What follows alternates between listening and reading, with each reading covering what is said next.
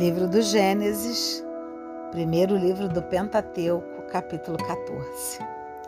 No tempo de Anfarel, rei de Senaar e de Arioque, rei de Elazar e de Codorlaomor, rei de Elã e de Tadal, rei das nações, todos estes fizeram guerra contra Bará, rei de Sodoma contra Bersa, rei de Gomorra contra Senaabe, rei de Adama contra Semeber, rei de Seboim e contra o rei de Bela, que é Segor. Estes últimos se reuniram no vale de Sidim, que é o Mar Morto. Durante doze anos, eles tinham ficado submetidos a Codor Laomor, mas no décimo terceiro ano se revoltaram.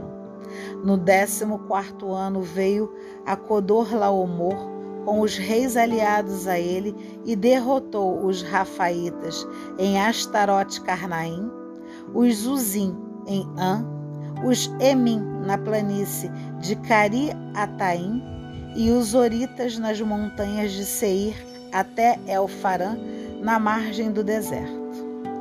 Depois voltaram e foram à fonte de julgamento que é Cádiz. Conquistaram todo o território dos Amalequitas e amorreus que habitavam em Assasson Tamar.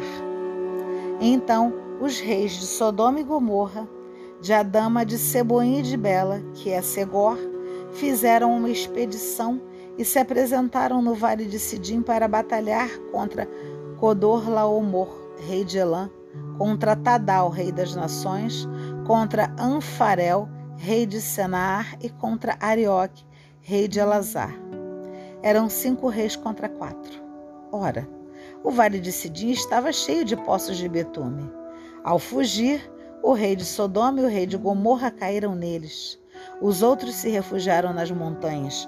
Os vencedores saquearam todos os bens de Sodoma e Gomorra, assim como todos os seus mantimentos, e foram embora. Levaram também Ló, sobrinho de Abrão, e seus bens e se foram. Ló morava em Sodoma.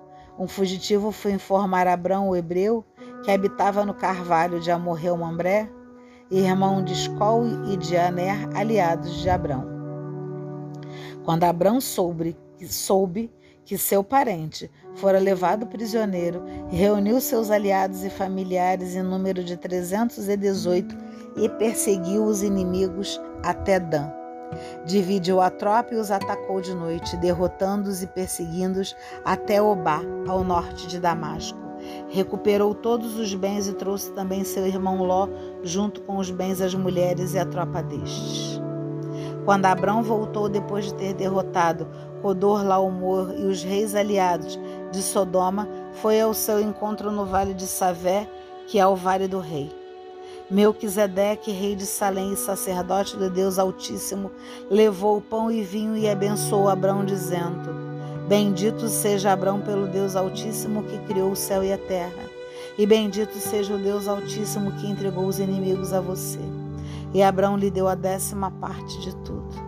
O rei de Sodoma disse a Abrão: Dê-me as pessoas e fique com os bens. Mas Abraão respondeu ao rei de Sodoma: Juro por Deus, o Deus Altíssimo que criou o céu e a terra, não aceitarei nem mesmo um fio ou correia de sandália daquilo que pertence a você, para que depois você não diga que enriqueceu Abraão.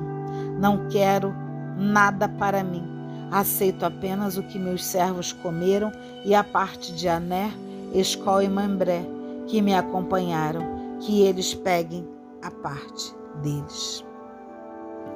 Que as palavras da Sagrada Escritura perdoem os nossos pecados e nos conduzam à vida eterna. Nossa, que capítulo forte, que capítulo é, que confirma né, as promessas de Deus quando nós somos obedientes e temos a fé cega que eu falei no capítulo 13. Deus prometer a terra, uma terra, né, Abraão? Na campanha contra os quatro reis, Abrão é forçado a percorrer a Palestina de norte a sul, de leste a oeste, conforme lhe ordenara Deus. Essa é a terra que Deus reserva para o seu povo, o que será conquistada lá no tempo de Davi. O texto está fazendo de Abrão um guerreiro quer salientar que a terra prometida é dom de Deus, o qual não dispensa a participação do homem. O povo terá que lutar para conquistá-la. Deus concede o seu dom, mas o homem só recebe quando se esforça para conquistá-lo. Então, para a gente compreender melhor isso, né, a gente vê que Abraão, né, a figura do rei Davi, após conquistar todo o território, Davi faz uma aliança com a dinastia sacerdotal que governava Jerusalém. Então ele torna Jerusalém um centro político e religioso do povo. Mas quem continuou a fazer o serviço religioso foi a descendência dos sacerdotes, ao qual lembra o nome Melquisedeque. Melquisedeque. Meu rei é justo. Sadoc é, significa justo. O acordo entre Abraão e o rei de Sodoma faz pensar num poder político que não está interessado em oprimir o povo ou juntar riquezas. Abraão dá um exemplo de justiça, aceitando apenas a parte que cabe aos seus companheiros. Gente, é um capítulo para ler e reler e sublinhar essas partes que são extremamente importantes e, me, e se perguntar: eu estou trazendo isso para a minha vida? De que forma eu posso trazer isso para a minha vida? Porque o que, que acontece? Se eu ajo com justiça, se eu ajo com correção, eu terei justiça e correção.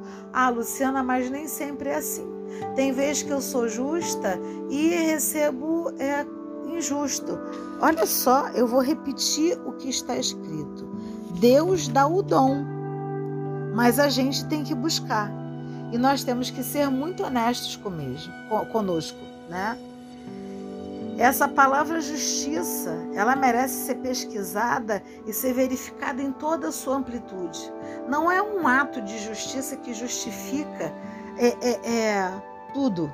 Na realidade, é toda uma vida justa, é toda uma vida obediente, é toda uma vida servil, é toda uma vida de renúncia, é toda uma vida de luta. É assim a sua vida? E eu me pergunto agora junto com você: é assim a minha vida? Para eu simplesmente abrir os braços e dizer para Deus: Deus me conceda o dom. Não! Isso não é mágica. Eu já falei isso em outros livros. Deus não é um mágico. Deus é onipresente, onipotente, onisciente. Deus é Deus e ninguém pode explicar. Ninguém explica Deus, como diz na música. Então você quer ter o seu dom, você quer ter justiça, você precisa conquistar. E que essas palavras fiquem realmente no nosso coração guardadas e a gente pegue a Bíblia, pegue Gênesis e releia, leia e releia quantas vezes forem necessárias. O capítulo 14 até para que a gente assuma assuma verdadeiramente essa fala de Abraão, sem o menor recato, sem o menor medo de nada.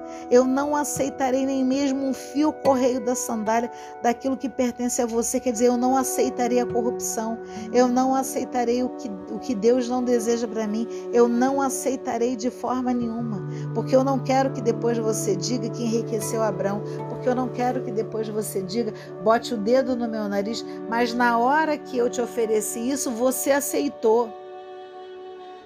Eu não quero isso para minha vida, eu não quero. Ainda acontece, ainda acontece, nós somos humanos, temos o livre-arbítrio. Mas se nós verdadeiramente começarmos a exercitar, a dizer não para algumas coisas na nossa vida, esse hábito vai se criar. E a obediência de Deus, que é dom de Deus, vai se fazer.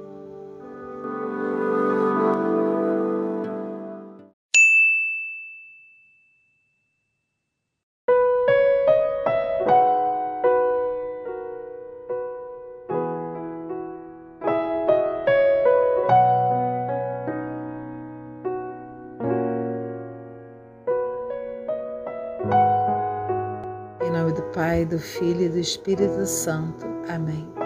Vinde, Espírito Santo, enchei os corações dos vossos fiéis e acendei neles o fogo do vosso amor. Enviai o vosso Espírito, tudo será criado e renovareis a face da terra. Oremos, ó Deus que instruíste os corações dos vossos fiéis com a luz do Espírito Santo, fazer que apreciemos corretamente todas as coisas, segundo o mesmo Espírito, e gozemos sempre de Sua consolação por Cristo Senhor nosso. Amém. Salmo 5, ao mestre do coro com flautas, Salmos de Davi. Escuta, Senhor, as minhas palavras, atende ao meu clamor. Fica atento à voz da minha prece, meu Rei, meu Deus, pois a ti suplico. Senhor, já de manhã, ouves a minha voz bem cedo, pois te invoco e fico esperando. Pois não és um Deus que gosta de maldade, o mal nem, não encontra acolhida em ti. Os insolentes não aguentam ficar na tua presença. Odeias todos os que fazem mal, destrói os que falam mentira. O Senhor abomina quem derrama sangue ou comete fraude. Eu, porém, confiado na tua grande piedade, entro na tua casa. Me prostro diante do teu santo templo no teu temor. Senhor, guia-me na tua justiça por causa dos meus inimigos, aplane na minha frente teu caminho. Pois não existe na tua boca sinceridade. Seu coração é perverso, sua garganta é um sepulcro aberto. Usam a língua para adular Castiga-os, ó Deus, que fracassem seus planos em razão de seus muitos crimes. Rejeita-os, já que se revoltam contra ti. Mas que se alegrem todos os que em ti se refugiam. Exultem para sempre. Tu os proteges e em ti se rejubilem os que amam o teu nome. Pois abençoas o justo, ó Senhor, como um escudo e cobre tua bondade. Estas são palavras de salvação. Glória a vós, Senhor.